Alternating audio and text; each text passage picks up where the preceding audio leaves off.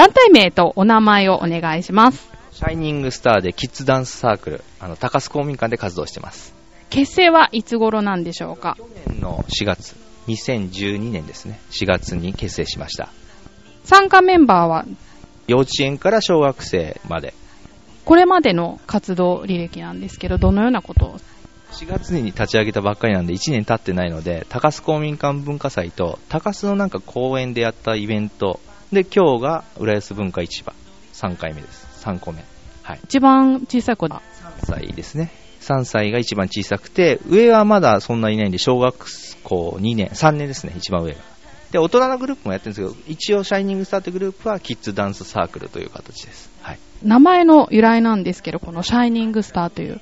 私はちょっと東京ディズニーランドの方で踊ってまして、あの、ワンマンズドリーム2っていうショーに最後出てたんですけど、そこで最後のフィナーレの曲がシャイニングスターっていう曲で、で僕がすごい好きだったので、で、そのシャイニングスターをそのまま取ってつけたんです。今もやってますけどね、ディズニーランドで、そのショーは。まあ、振りは変わってますが、今日は新次先生は？は裏方に徹してました。あの、出番を着替えさせたり、出番ここで待ってて、はい、いいよ行ってっていう、急出しですね。裏で。あとは、あの、紹介したり、司会の方と一緒に出て、それだけですね。踊ってないです。あ今日はね、お隣に女性の先生がいらっしゃるんで、お話伺いたいと思います。お名前をお願いします。ゆり先生です。よろしくお願いします。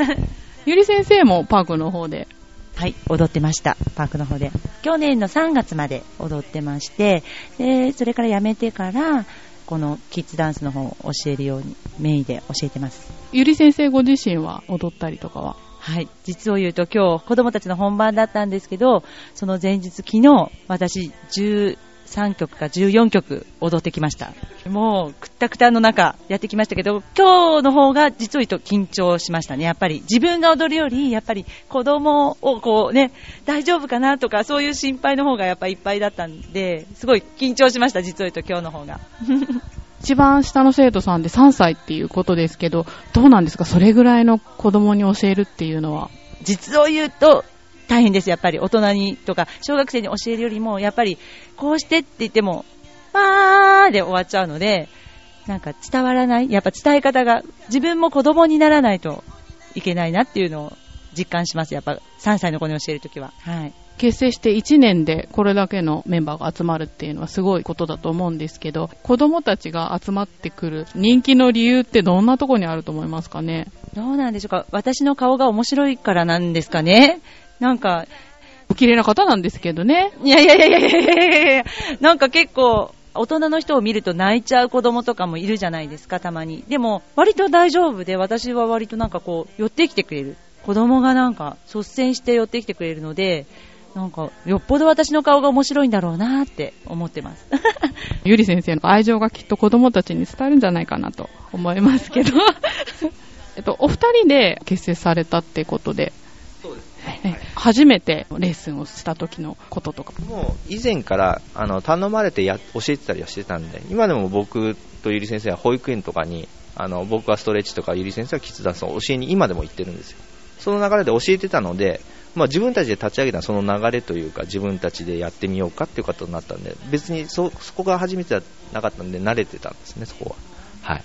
なんか、それまでとの違いっていうか、そうですね。違いというか、実は言うと私も子供の頃からずっと自分が踊っていたので、その自分が経験したことを活かしてやってるっていう感じですね。やっぱり子供たちに対しての指導も。はい。そう思ってやってます。泣いちゃう子とかは、います、もういっぱいいます、もう。あの、入ったばかりの子供たちはやっぱりもうお母さんにひっついて離れない。でもそこをやっぱりもう、なんだろうね、時間が経つごとにやっぱみんな慣れてきて、やっぱダンスが楽しいっていうのをやっぱり教えてあげるとか、楽しいから、どうだ、ダンスに集中してくるのかな、やっぱり子供がやっぱり。うーん、それで楽しんで、あ、ダンスが楽しい、楽しい、楽しいって言うと、やっぱ親からは離れても大丈夫になってきて、堂々と今日は踊ってくれてたので、子供たちも、やっぱ立派になっていって、楽しいですね。やっぱそういう変わっていく姿を見るのも。新次先生は今日の感想は、やっぱ練習の時はできなくても本番できる子とがいるので、あの、本当に本番一番よくできたと思うので、ちょっと僕の方が嬉しく思います。で、あの、やっぱりこういう踊りを学ぶことによって、踊りだけじゃなくていろんなね、協調性とか、あの、一体感とかも学べるので、あの、そういうところも親御さんたちはいいのかなと思いますけどね。はい。最後に今後の目標とかあれば。こちらの浦安文化会館大ホールで単独で、あの、シャイニングスターっていうグループだけで公演をしたいと思います。はい。ゆり先生は？私もそう思います。よろしくお願いします。募集とか告知とかありますか？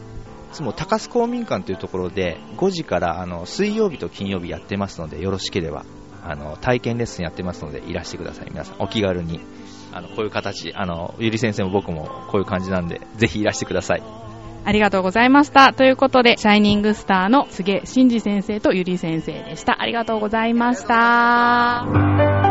そしてこの街には人の数だけ束ねられた